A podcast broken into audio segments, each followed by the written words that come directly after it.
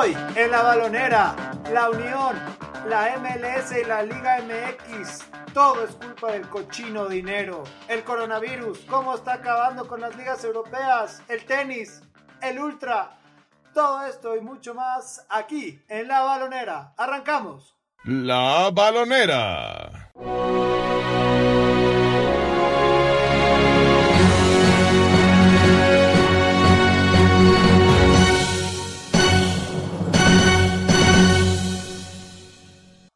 Estamos en la balonera, amigos y amigas, y señores y señoras, y sobre todo, hola, Luis Tigre Baraldi, ¿cómo te va? Buen día, buena tarde, buena noche.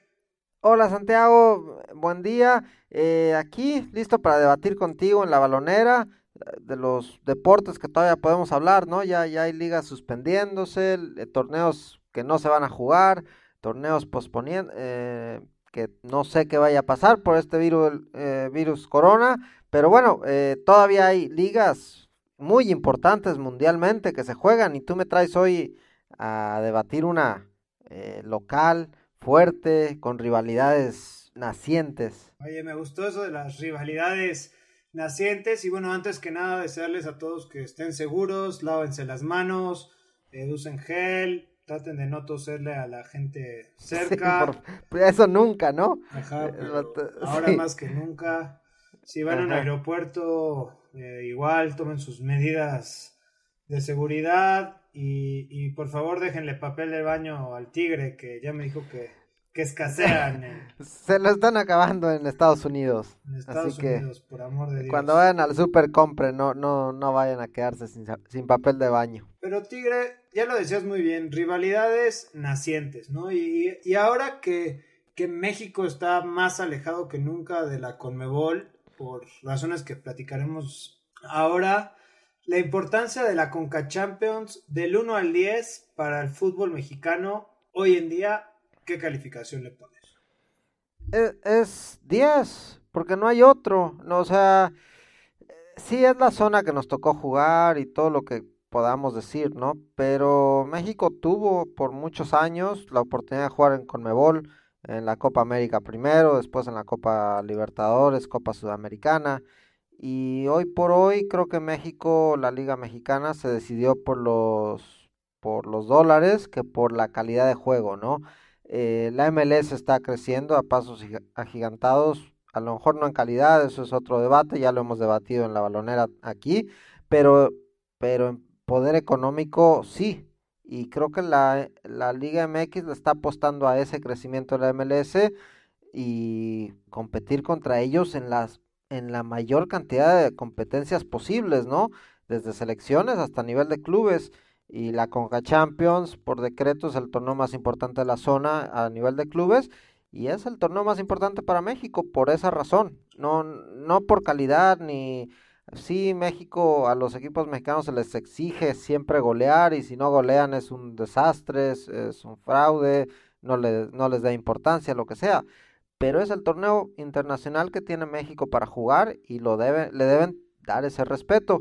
Veremos si, si mantienen el dominio por algunos años más, pero bueno, ya en las rondas anteriores vimos que empiezan a, a peligrar ante equipos que en el papel son mucho más débiles, ¿no? Sí, yo creo que al final del día diste en el clavo, ¿no? La realidad del fútbol mexicano hoy es esa. Claramente todo el dinero que, que los, los, los personajes de siempre aquí en México, los Salinas Pliego, Azcárragas, Martínez, etcétera, etcétera, etcétera, están metiendo al fútbol mexicano, obviamente es con la visión que se conviertan en dólares que se capitalicen en el mercado de Estados Unidos.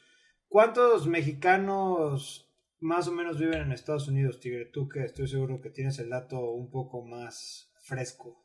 No, ahora sí me tiraste una que no estoy muy enterado. No, pero sí son unos, a ver, no sé si primera, 30, segunda. 30 millones. Sí, dice... sí, yo calcularía cerca de, 50, de, entre 40 y 50 millones, ¿no? Y ya tenemos que ver si es de primera y se, o segunda generación.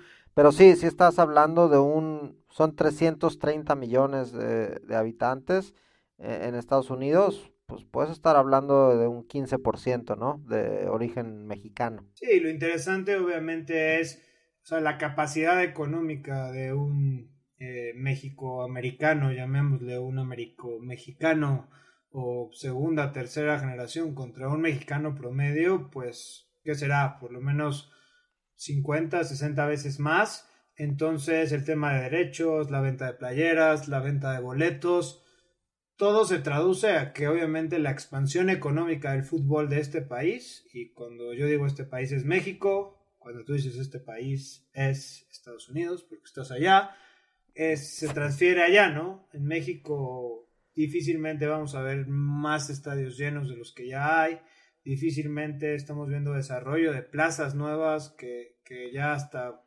prácticamente con la eliminación del descenso y el ascenso y esta cerradera de filas para tratar de tener a empresarios serios, pues también es un mensaje de que obviamente entre más chicos sea, bueno, más bien mientras menos haya para compartir el pastel que crece y crece y crece, pues, pues le conviene más a los que están.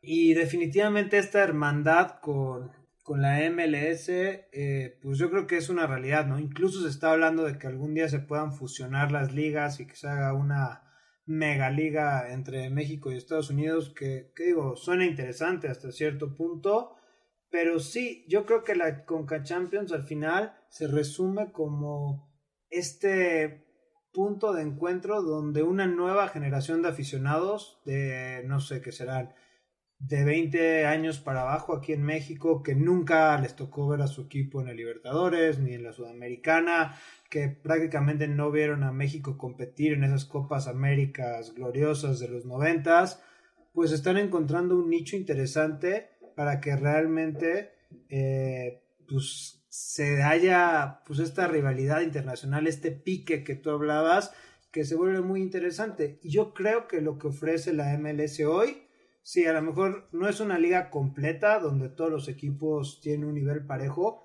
pero sí nos ofrece, tú dime, cinco o seis equipos de mucha calidad que le pueden ganar a cualquier mexicano en cualquier momento o instancia.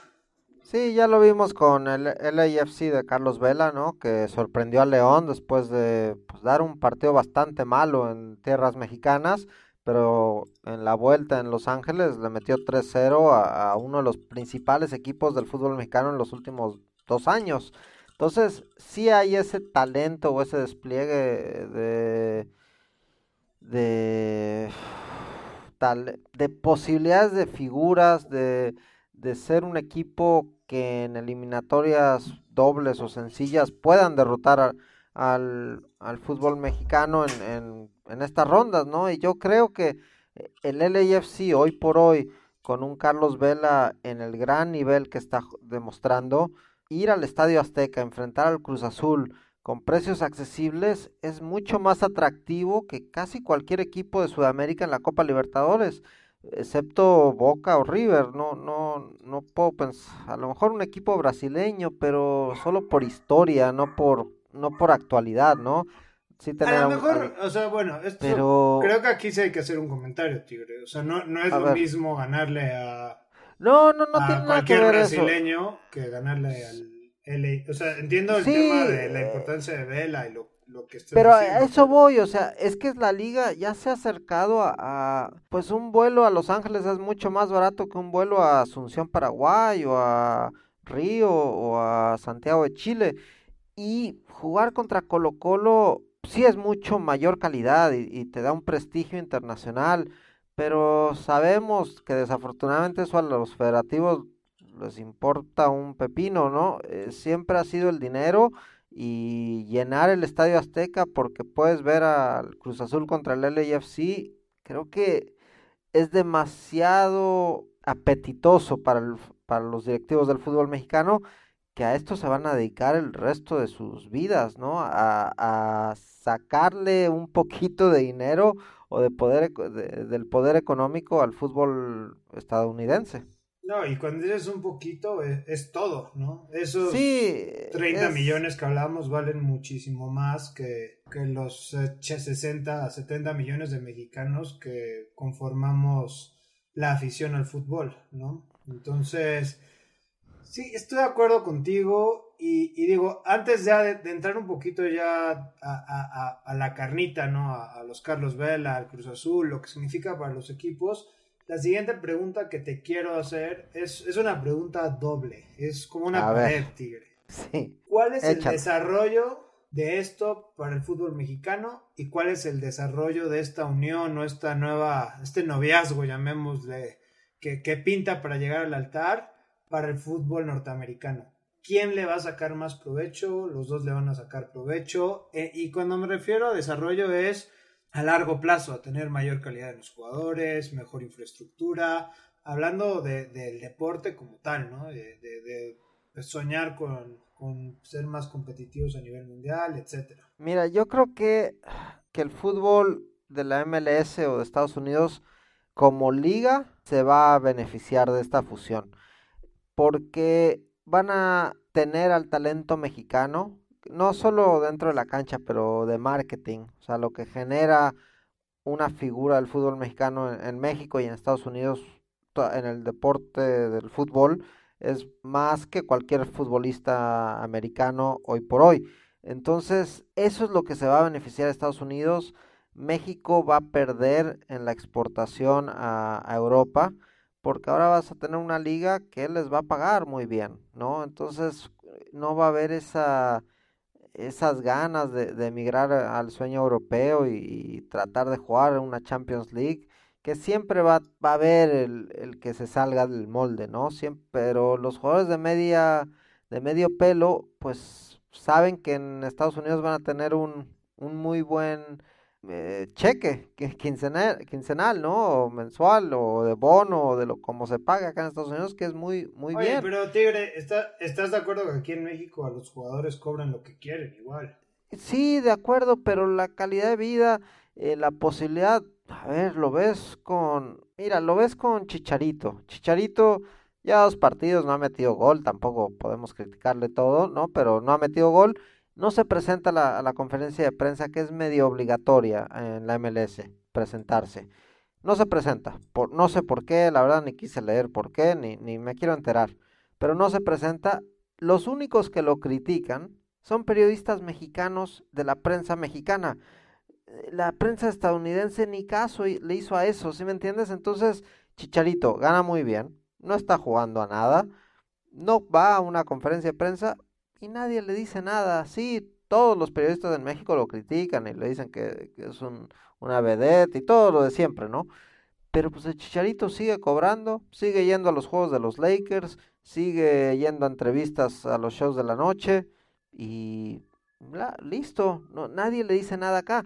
Entonces, todavía ese beneficio que tiene el, el futbolista mexicano o internacional, ¿no? no solo el mexicano, creo que le, le da un atractivo extra el venirse a la MLS a quedarse en un equipo de México. Pero yo creo que si es una fusión, también vas a hablar de del beneficio que va a tener el fútbol mexicano, pues es el dinero y que te vas a deshacer de unos dueños en México que no sirven para nada, ¿no? Entonces vas a mantener unos dueños de poder económico importante y ya los vas a juntar con, con los dueños pues de peso pesado que son los gringos, ¿no? Ahí es donde sí ya desapareces para siempre un dueño como el, Cruz, el Veracruz, que creo que ya desapareció, pero ahí sigue pidiendo sus demandas. Entonces, eh, eso sí beneficias un poco, creo que sí limpias a la mafia del fútbol mexicano, al menos de la parte de abajo, ¿no? La parte de arriba de esa mafia se mantiene. Sí, esa mafia es dueña del balón literal y, y difícilmente los vamos a mover. Y yo estoy de acuerdo contigo en que se abre un nuevo nicho de grandeza para el futbolista mexicano. Igual y sonó muy redundante, pero creo que está eh, comprobado que triunfar en Europa necesita muchísimo más que ganas, muchísimo más que talento, muchísimo más que, un poquito de suerte. Y yo creo que es un sueño que, que, los mejores seguirán buscando y luchando, ¿no? Al final, pues los sueldos chonchos siempre van a estar en el viejo continente y, la gloria pues de verdad está allá.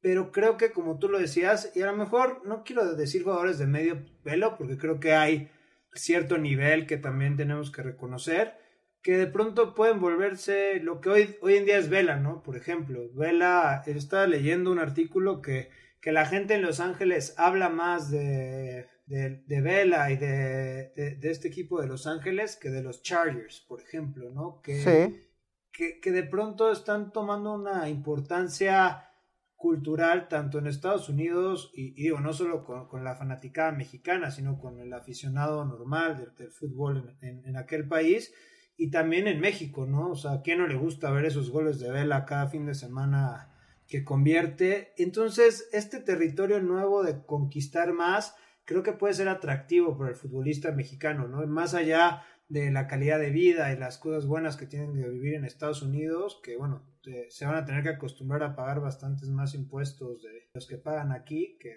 lo, empezarán a pensar dos veces antes de irse, pero lo que es interesante es eso, ¿no? De pronto eh, ser el mexicano que, que domina a los gringos, por decirlo de alguna manera, en el fútbol, de pronto tiene una connotación pues no, me, no quiero decir monumental o histórica, pero sí más importante que a lo mejor ser eh, el goleador del Morelia, por decir algo, ¿no? O ser el campeón de goleo en México. Yo lo veo mucho como las ligas sudamericanas, cómo utilizan la liga mexicana, ¿no? Eh, son los futbolistas que, que a los 17, 17, 18, 19 años no les puso atención Europa, ¿no? De momento. Entonces, eh, pues se van a México a que les paguen bien y de ahí se desarrollan su carrera y muchos de ellos se van, se van a Europa y otros se quedan en México y ahora hasta la selección argentina pues ha convocado a varios jugadores o varios futbolistas que militan en, en el fútbol mexicano. Entonces, esa, la Liga Mexicana le ha servido al fútbol argentino de esa manera y creo que esto, la MLS va a ser algo parecido para, para el futbolista mexicano y como tú dices, jugar en el Morelia o ser la figura de un equipo donde tu dueño es pues David Beckham o Will Ferrell o muchos de estos dueños inversionistas de Seattle, quien está Russell Wilson y su esposa, la cantante eh, Kiara, Kiara, como se diga, tú sabes más de esa música que yo. pero muy bien. ¿Cuál? ¿La primera vez o la segunda vez? La segunda. ¿Sabes? Eh, pero eh, esos son tus dueños, ¿no? En la MLS o tus inversionistas. Entonces, pues sí, jugar por, otra vez regreso a Fidel Curry o jugar por David Beckham, pues yo me voy a jugar por David Beckham, creo que siempre, ¿no? Sí, en eso estoy de acuerdo. Y donde creo que puede ser un golpe duro para el fútbol mexicano, y, y de verdad digo, yo sé que, que aquí todo se trata de los dólares y los dólares y más dólares, pero la brecha entre los equipos medianos y chicos del fútbol mexicano, ya con los equipos de la MLS en el mix, que como tú bien decías, van a tener profesionalismo, van a ser instituciones sólidas, van a tener planes a largo plazo, en fin, o sea, como funcionan las cosas en Estados Unidos, pues se puede hacer muy grande, ¿no? Y de pronto a lo mejor ya pensar en, pues no sé, en equipos históricos que alguna vez pues nos marcaron en México, ¿no? Tecos alguna vez, eh, pues incluso el Pachuca en sus momentos de gloria en los 2000 eh, la UDG que también llegó a finales por ahí, Toros el Correcaminos. Correcaminos. En fin, o sea, parece que simplemente ya van a estar en extinción, ¿no? Ya, ya, ya la diferencia va a ser tanta y para el jugador nacional va a ser mucho más atractivo por todo lo que hemos dicho, jugar en Estados Unidos que de pronto nos podemos quedar con América, Pumas, Cruz Azul, Monterrey, Tigres, Chivas y, y, alguno del grupo Pachuca, ¿no? Alguno del grupo Pachuca, ya sea León, creo que es una buena plaza y un, un buen dueño, ¿no? Que siempre ha estado invirtiendo. Entonces, digamos, son los dueños que, que ofrecen algo al fútbol mexicano hoy por hoy. Porque sí, acordémonos que la MLS tiene ya 30, 30 franquicias o 32 en los próximos años. Entonces tampoco tiene muchos lugares para aceptar a 18 equipos del fútbol mexicano. Y no van a eliminar a ninguno de la MLS, porque solo entrar a la MLS estás hablando de un pago de 100 millones de dólares, más estadio, más infraestructura. O sea que no le pueden decir a ninguno de estos dueños, ah, no, sí, ahorita unimos a 10 equipos del fútbol mexicano y 5 de ustedes desaparecen. No va a pasar. Entonces, como son eso. Para, ponerlo en contexto, eh, está, ¿qué estaban pidiendo, no? Los de 3 millones de dólares para una franquicia de la, de la nueva liga bueno, la nueva primera A, la nueva liga de ascenso que no es de ascenso, la liga de desarrollo o, como le quieran llamar, o sea, están pidiendo 3 millones de dólares. Entonces, imagínense la diferencia de poder empezar a patear el balón en, la MLS y hacerlo literal en, aquí en México, ¿no? Entonces, yo creo que eso es interesante y, y, no tocamos mucho el tema y a lo mejor eh, creo que esto se ha vuelto un poquito interesante, Tigre. ¿Qué tanto afecta a Estados Unidos? Yo creo que los grandes perjudicados de, de esto es el fútbol de Estados Unidos, ¿eh? porque los que van a tener menos oportunidades son los jugadores norteamericanos, con todos la migración de Sudamérica, de Centroamérica y de México, donde hay más hambre, donde hay más calidad todavía para jugar al fútbol. Y difícilmente, que, que ya es una mini crisis la que vive el equipo norteamericano a nivel selección, yo creo que se podrían recuperar de, de una liga plagada de extranjeros que sí, muy enfocada a generar interés y dólares, pero creo que están dejando muy de lado el, desarrollo de los jugadores norteamericanos, o a lo mejor lo están viendo como mandarlos a Europa muy jóvenes, como ya lo están haciendo, y que esa sea la verdadera base de la selección. Sí, es eso, el desarrollo del fútbol estadounidense ha, decaído mucho en la última década, y creo que sí, si hay esta eh, fusión directa o indirectamente entre las dos ligas, el, el futbolista estadounidense va a ser el que va a perder o el que se va a tener que ir a Europa a formar y es difícil, ¿no? Ahí ahorita tienen un par de jugadores o más, más de un par, unos cinco digamos, que son muy jóvenes y están empezando a hacer ruido, pero se fueron a Europa desde jóvenes, ¿no? A hacerla. Entonces, el jugador promedio de la MLS hoy por hoy es el que va a perder, ¿no? ante ante pues, ¿qué te parece? Ante un Alan Mozo del fútbol mexicano, un eh, es de ese tipo, ¿no? Que son jugadores que juegan bien, pero tampoco son grandes, grandes promesas ni figuras del fútbol mexicano. Eso sí les van a quitar lugares a cualquier futbolista de la MLS. Sí, interesante. Y si quieres ya metiéndonos a esta edición de la Conca Champions, eh, Tigre, eh, pues bueno, ahorita hay tres equipos mexicanos, ¿sí? Cuatro norteamericanos y bueno, el Olimpia, que quedamos que es, ¿qué Olimpia es? La verdad ni sé. Eh, no es el de Paraguay porque no queda, es el de Honduras, Santiago. El, de, Honduras, te van a caer duro los hermanos catrachos. Hablando de, eh. de, de, fútboles que van a sufrir eh. con esto, pues bueno, los centroamericanos sufriendo mucho.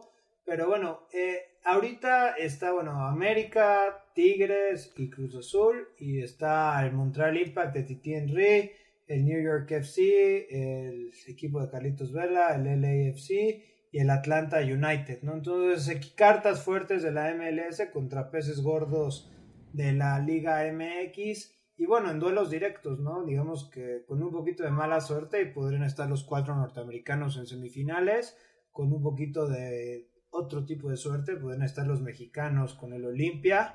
Entonces, Tigre, digo tú, ¿cuál es tu favorito hoy? Siendo totalmente honesto. Y de ahí tengo varias preguntas para ti. Mira, el, para mí el favorito sigue siendo entre América y Tigres. Creo que Tigres está concentrado y buscando ganar este título que se les ha escurrido pues, ya en esta década, ¿no? No han tratado de todas formas ganar el título. Creo que armaron el equipo que armaron para jugar un mundial de clubes y están llegando ya a sus últimas posibilidades de hacerlo. Entonces, si no lo hacen en este torneo, no lo van a hacer nunca, con este plantel al menos. Entonces, para mí Tigres sigue siendo la principal carta. América por lo que es y por lo que ha demostrado ser. Cruz Azul está teniendo un gran torneo en el fútbol mexicano, pero yo no creo en Cruz Azul. Me, cuesta creer en, Cruz Azul hasta que no nos demuestre que, sabe ganar títulos. Yo, es más, hablando de los cuartos de final, para mí el Cruz Azul es sorprendido por el LAFC y los eliminan en esta, en esta ronda. Entonces, para mí avanzan dos equipos mexicanos, América y Tigres, avanza el LAFC y avanza el Olimpia de Honduras, sorprendiendo por segunda ronda consecutiva a un equipo de la MLS. Esas son mis predicciones para ir a semifinales. Eso sí lo dices porque ya van ganando 2-1, ¿verdad? van, van ganando el martes por la noche Van a ganar de visita y eliminaron la, en la ronda eh, pasada al campeón de la MLS, al Seattle Sounders. O sea, eh, pues no es cualquier cosa este Exacto, no, no es que no es que le ganaron un equipo de Nicaragua. Mejor hay que fusionar la Liga MX con las ligas de es broma. Eso, ya ves, ya vas, ahí vas. Te van a caer los hermanos catrachos. Dale tu Twitter de una vez, santi.com. Por favor, eh. Eh, eh, estoy un poco ausente de esa red social donde todo el mundo opina. No debería de opinar, pero bueno, si me escriben, prometo contestarles. Nada más use el, hashtag La Balonera Opina. la Balonera, nada más, sí. Bueno, y ahora ya con tus buenas predicciones, Tigre. Ahora bien, ¿crees que la MLS ya está para ganar la Conca Champions? O sea, ya es cuestión de tiempo o todavía necesita dar un par de pasos hacia adelante para soñar con, ser los máximos campeones de la CONCACAF.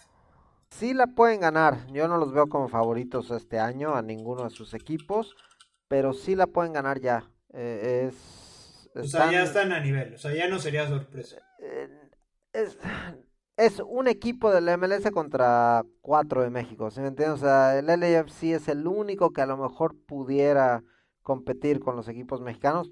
Otra vez lo repito, ya, ya lo demostró ante León. Eh, creo que va a eliminar al Cruz Azul. Pero ya después, ante un equipo más formado como América, como Tigres, que además ya saben, ah, no, este equipo hay que jugar con el plantel completo, ¿no? No, no, no les podemos dar ninguna ventaja. Va a ser más difícil para, para el LAFC derrotar a un equipo cuando ya entienden que, que sí es un equipo peligroso. Entonces, pero sí pueden, o sea, no, yo no, no, no me sorprendería que un equipo como el LAFC fuera campeón de, la CONCACAF a partir de este año. Me sorprendería un poco, no, yo no le apostaría todavía al LAFC, pero, pero están ahí, Santiago. No, no veo al equipo, a los a los clubes mexicanos muy por encima hoy por hoy. Sí, yo todavía siento que el fútbol mexicano está un escalón arriba eh, creo que, como lo platicábamos al principio, hay tres, cuatro equipos de la MLS que, son fuertes y competitivos, pero creo que todavía esa, ese colmillo copero eh, es complicado, ¿no? Eh, yo creo que te acuerdas cuando Toronto fue al Omni Life o como se llama el estadio de las Chivas y de milagro no le sacó el partido al equipo de Almeida, probablemente ahí fue lo, lo más cercano y yo creo que después de lo que vimos en, las primeras rondas de, la Conca Champions, Tigre pensaría al revés, ¿no? Cruz Azul está en una racha muy muy buena y jugando bien al fútbol. Y América y Tigres están dando bandazos y quién sabe cómo lleguen a esta ronda, ¿no? Yo creo que el América Atlanta es un 50-50 y creo que me estoy viendo buena onda con el América. Y el New York Tigres, yo creo que es favorito el equipo de Nueva York, ¿no? Tigres no han dado nada, nada bien. Y yo creo, me atrevería a decir que van a eliminar al Tigres sin ningún problema. Mira, yo nada te debato esos dos puntos. el New York City tampoco ha ganado ninguno de sus dos partidos en este comienzo de la MLS, así que tampoco está jugando bien. Creo que Tigres entiende cómo jugar una eliminatoria más que el equipo de Nueva York. Y del lado de América Atlanta, hace una semana te diría era un partido muy complicado para el América. Eh, Atlanta perdió a su figura y a la que ha sido una de las principales figuras de la MLS en las últimas dos temporadas, al venezolano. Eh, ay, se me fue el nombre justo ahorita, Santiago. El venezolano. Ese, ya, ese. Eh, por una rotura de ligamentos. Justo se me fue el nombre, eso ya es lo viejito, ¿ya ves? me pega a veces. Tú eres un ejemplo de salud y fortaleza.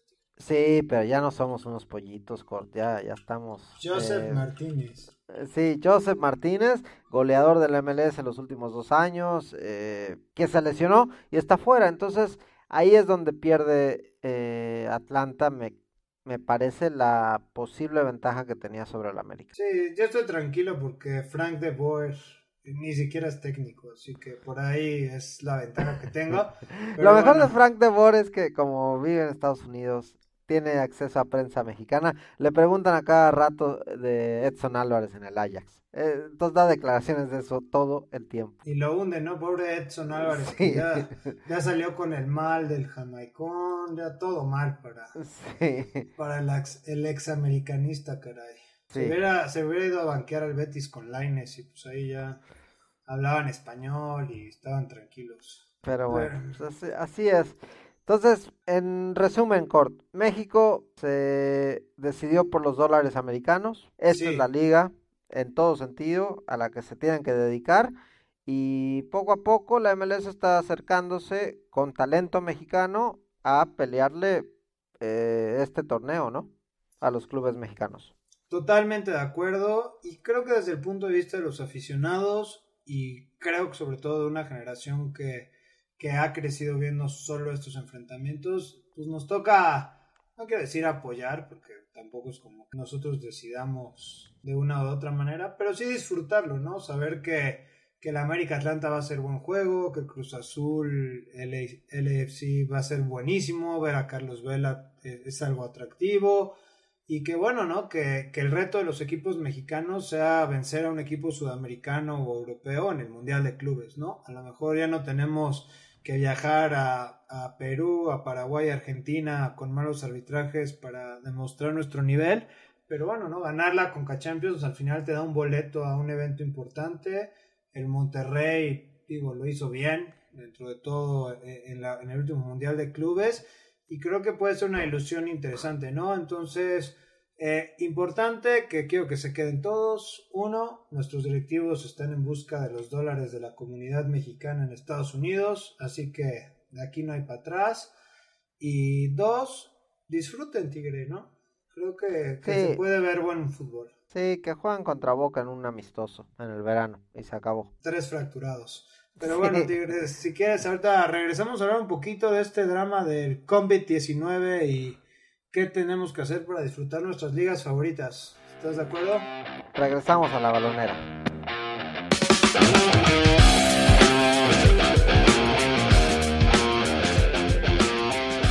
Estamos de vuelta en la balonera, amigos. Y bueno, pues Luis Barari ¿Cómo, te sientes en estas épocas de, pandemia complicadas, con un poco de pánico, miedo? Eh, sé que tuviste que cancelar tus varios viajes a Europa. No, no he tenido ningún viaje a Europa, ni tengo... No tengo miedo, la verdad, pero pánico sí. Voy al súper por galletitas, eh, cerveza, jamón, lo que sea pero ya me da miedo, ya pasas por el pasillo del papel del baño y ya no hay Santiago, entonces eso sí me da, me da un poquito de pánico que saber que. Está rarísimo eso, ¿no? Sí. Siento que de todas las cosas que me preocuparía quedarme sin sería con papel de baño.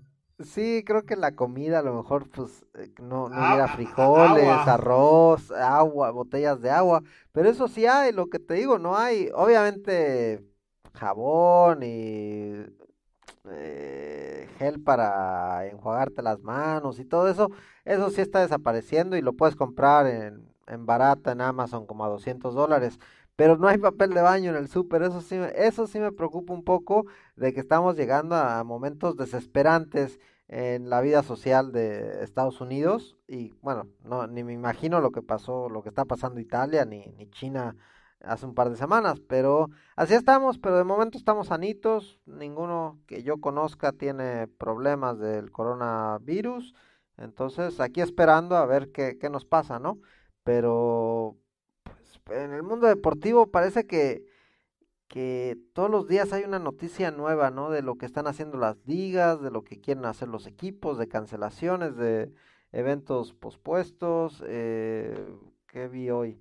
El Manchester City Arsenal, que se, que ya que se jugaba Oye, ¿cómo afecta eso a nuestro fantasy, eh? Nos mata, nos mata a los que teníamos capitán de uno de esos, ¿no? Pero ya, se va a otra semana.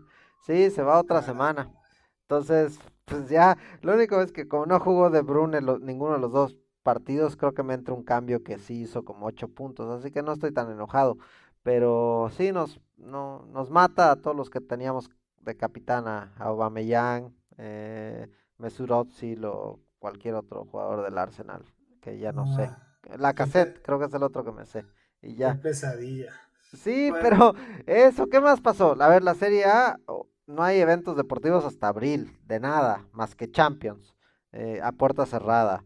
Eh, ¿Qué más vimos? Indian Wells se pospuso en California, uno de los eventos más importantes de la ATP. Y de la WTA del tenis, cancelado. ¿Qué más vimos? NBA, MLB, hockey, MLS siguen jugando, pero le dicen a la prensa que ya no se acercan a los jugadores. Eh, en México nada, ¿no? Hasta hubo marchas multi, no sé cuánta gente el domingo. O sea que en México todavía no está ese pánico de que nos vamos a contagiar todos, ¿no? Sí, bueno, en México, digamos que, que yo creo que un poco también por la naturaleza de, pues del país y del clima y sobre todo que ya empieza la primavera y, y todo esto, eh, pues creo que todavía no, no ha sido tan agudo el miedo que, que todavía se vive en el, hemisferio, bueno, México es parte del hemisferio norte, ¿no? pero más al norte de nuestro hemisferio, donde los contagios se han esparcido mucho más rápidamente, ¿no? Cort, perdón, se me olvidó de un evento que no es deportivo, pero que tú conoces muy bien porque sé que en tu en tus épocas donde todavía te creías joven, fui veniste al, al Ultra, ¿te acuerdas al Festival Ultra de Miami? Donde, claro. donde creían que eras el papá de alguien Sí, eh, iba a recoger a mis Sí, bueno, en ese, evento, ese festival de música, se, también se canceló en Miami. Así que eh, nada más quería, me acordé, justo de eso me acordé. A lo mejor no tiene nada que ver con nada del tema, pero me acordé que sí, creían que venías a recoger a tus hijas eh, al Festival Ultra, eso hace un par de años. Pero papá desesperado que se metió a buscarla, de todas formas. Y nuestro productor también nos está diciendo que el torneo de conferencia de básquetbol del Ivy League también cancelado. ¿Ves? Ese, ese creo que Nadie, nadie sabía de ese dato, así que ya se informaron en la balonera. Pocas palabras, es coronavirus, COVID-19, está pues, poniendo en jaque un poco este semestre futbolero, sobre todo, yo me atrevería a decir. Y yo también leí ya que, que la Euro Tigre, pues. pues peligra. peligra, ¿no? Porque de, un verano lindo con esta versión de la Eurocopa en varios países pues se puede posponer al 2021 y así dar un poquito más de aire para que las ligas acaben, ¿no? Eh, ¿Cuál es la importancia que las ligas acaben? Y, esto es básico, es la planeación para, para el año que entra, ¿no? O sea, simplemente, si no sabes si descendiste porque no acabó el torneo, pues cómo puedes planear qué jugadores comprar o vender. Sí, todas las ligas tienen, tienen una finalidad, ¿no? La Premier League, bueno, a ver, de los 20 equipos que juegan en la Premier, pues 7 están peleando puestos europeos, ¿no? Y es más, 8 creo ya, porque uh, podemos decir que el Manchester City está eliminado por porque el Burnley... sus castigos. Sí, y de ahí están tres equipos que descienden, ¿no? Entonces, la mayoría de los equipos tienen algo que pelear y además en la, ML, en la Premier League, perdón, la posición que terminas en la tabla te da dinero, la liga te, te paga. Entonces es muy importante acabar en una posición pues más alta. Entonces, terminar la liga a destiempo no les conviene o, no se hace justo. En Italia se está hablando de a lo mejor hacer un, una mini liguilla con los equipos que están peleando el título, eh, cosas así, pero es, sí es muy difícil porque ya no hay espacio en los calendarios de, del fútbol europeo. Lo que yo, sin ser un experto, obviamente no lo somos, la situación parece grave en muchos lugares, obviamente ha costado vidas, podemos comparar si ha costado más vidas que otras enfermedades y eso, para eso están los números y los expertos, pero yo voto por las ligas o eventos que están decidiendo jugar, continuar su actividad a puerta cerrada. Yo creo que es la mejor decisión. Los jugadores, si no están contagiados, pues están sanos de, de continuar su vida, ¿no? Y al menos a los que están pasando por un momento un poquito más complicado, pues ver por dos horas un evento deportivo te puede distraer un poco y mantener la, la normalidad de, de tu vida. Entonces yo voto por esas decisiones de continuar jugando hasta que sean los jugadores los que estén infectándose, ¿no? O, contagiándose. Claro, yo, yo, estoy de acuerdo contigo, ¿no? El tema de la puerta cerrada hasta, hasta resulta un experimento interesante para ver cómo sería el mundo donde pues todo el mundo disfruta desde la comunidad de, su sillón y su pantalla plana su, su deporte favorito, pero yo también creo que, que tienen que acabar los ciclos, o sea, no, no pueden dejar cosas abiertas y es mejor que terminen las cosas un poco a la mala, a, que no acaben, pero también donde los jugadores están diciendo es, bueno, ¿y dónde está mi seguridad? Porque yo sí me tengo que subir a aviones, yo sí tengo que ir a aeropuertos, yo sí tengo que estar, digo, aunque sea puerta cerrada, digo, la, la juntarse, digo, la seguridad del estadio, los trabajadores, o sea, los fotógrafos, o sea, no, no son miles de miles de personas, pero sí se junta algo de, de, de personal para que se lleve a cabo un juego, en fin, entonces sí, lo más importante obviamente pues es la seguridad de la población, pero pues los jugadores también son parte de la población, ¿no, Tigre? Sí, pero creo que es un ambiente más controlado, ¿no? Eh, y creo que al final, pues si tienes 150 personas en un estadio, en vez de tener 50 mil, pues eh, las posibilidades de, exponerte a este virus o cualquier otro son mucho menores. Entonces, yo creo que, que es es la medida apropiada si vas a continuar jugando deportes en, lugares donde estás siendo afectado por este virus, ¿no? Eh, tienes que hacerlo a puerta cerrada. Cancelarlo se me hace un poco drástico. Pero, por ejemplo, Tigre, ¿por qué Indian Wells no lo hicieron a puerta cerrada? Yo lo que creo es que el estado de California eh, ese mismo día o el día que cancelaron Indian Wells dijeron, eh, se declararon en estado de emergencia porque hubo un caso en el área, en el área en el desierto. Y yo creo que eso, en, ya ves que Estados Unidos aquí sí siguen mucho las reglas y no sé qué, que tienes que estar en código y permiso, eso hubiera evitado que fuera gente al torneo. Acordémonos que Indian Wells gana dinero en asistencia. Si no venden boletos, no ganan dinero. ¿no? Los derechos es en el fútbol también la taquilla cuenta, pero hay los derechos de televisión que ya están comprados. En, en Indian Wells también hay derechos de televisión, pero no son del torneo, son de la ATP o de la WTA. El torneo en sí se beneficia de la taquilla más que nada, entonces son sus 10 días donde pueden generar ingresos y si se juega a puerta cerrada, pues no tienen ingresos. Entonces, yo creo, y ellos dejaron la puerta abierta que se jugara en otra fecha del calendario. Eso es lo que yo creo, que dicen, mira, esta semana no va a venir nadie, tratemos de jugarla más adelante y recuperar algo de taquilla. Eso es a lo que yo pienso que decidió Indian Wells y por eso decidió así. Pero no, yo sigo insistiendo. Y además, acorde, una cosa es tenis en Estados Unidos a lo que es fútbol italiano en Italia, ¿no? E, es, es, la, es la forma de vivir de los italianos, ver, ver el calcio y la Serie A el fin de semana. Entonces, ahí si les quitas todo, ¿no? A, los italianos, el tenis de Indian Wells pasa casi desapercibido que no se esté jugando. Bueno, te la voy a pasar, Tigre, pero se me hizo muy sospechoso. Pero bueno, sí, sí, todo viene de, de, la taquilla, pues hace sentido que pues tampoco se juegue, ¿no? Digo, tampoco se trata de perder dinero ya la, la, economía del mundo ya está sufriendo bastante.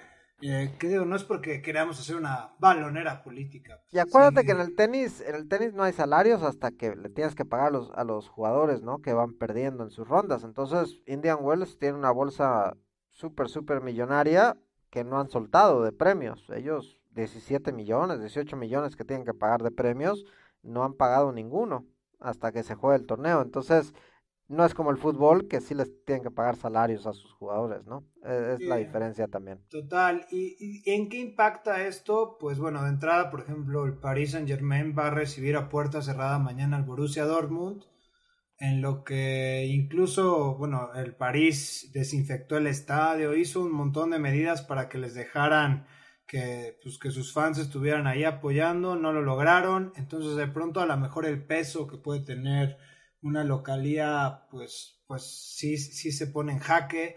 Eh, por ejemplo, en la Bundesliga, el, el, Dortmund está a cuatro puntos del Bayern y, y, todavía tienen un partido entre ellos, donde el Bayern visita al Dortmund. En caso de que igual sea puerta cerrada, pues el Dortmund también perderá, perderá esa ventaja en busca del título. Entonces, bueno, yo sí creo que al final también pues va a ser de, una temporada típica, la 2019-2020, donde muchos equipos pues, pues van a tener la mala fortuna, y repito, ¿no? Obviamente lo más importante es la seguridad de todos, de, de este momento con, con, el pánico y las medidas del coronavirus, porque pues yo creo que sí afecta. Sí, es, a ver, todos están nerviosos, ¿no? Y todos estamos un poco apanicados de lo que pueda o está sucediendo, pero te digo, mantener la normalidad de la vida lo más posible creo que vale la pena. Lo que entendemos, otra vez, no soy ningún experto, no me hagan caso, pero lo que he leído, de lo que he aprendido, es que este virus, pues es una gripe fea que te pega un par de días, te deshabilita, es muy contagiosa, pero al final de cuentas no es muy grave para la mayoría de las personas, ¿no? Sí afecta mucho y causa la muerte en personas ya mayores, que están enfermos, que tienen problemas ya médicos y crónicos. Esa es la gente que realmente es afectada de manera que causa la muerte, ¿no? Mortal, ah, exacto. Sí, a la mayoría de nosotros va a ser una gripe muy complicada de un par de días y, se acabó.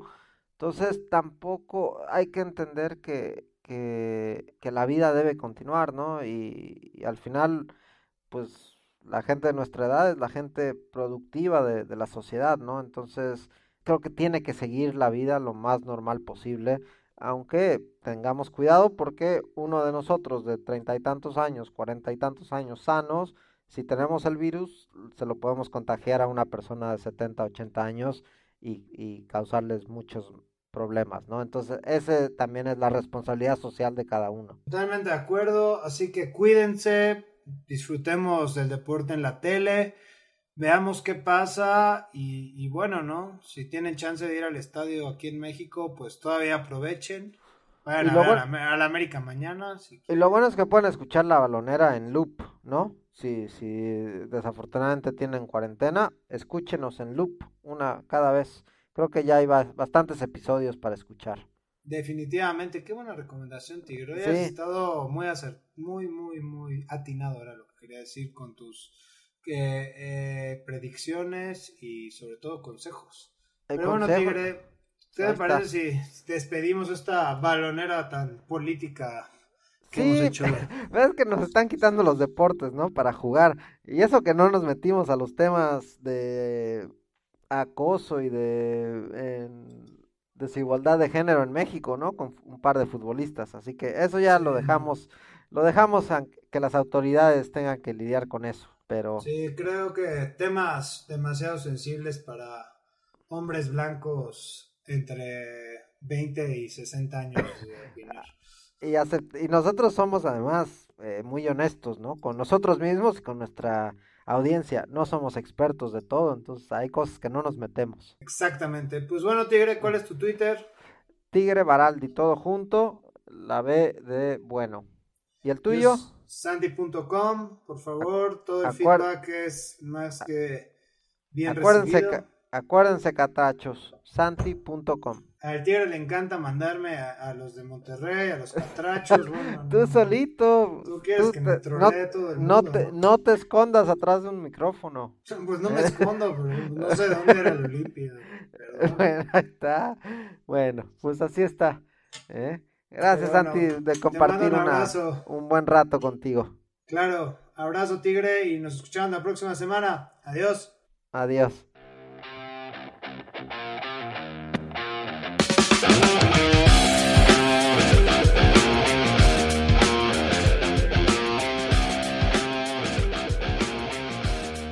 La balonera.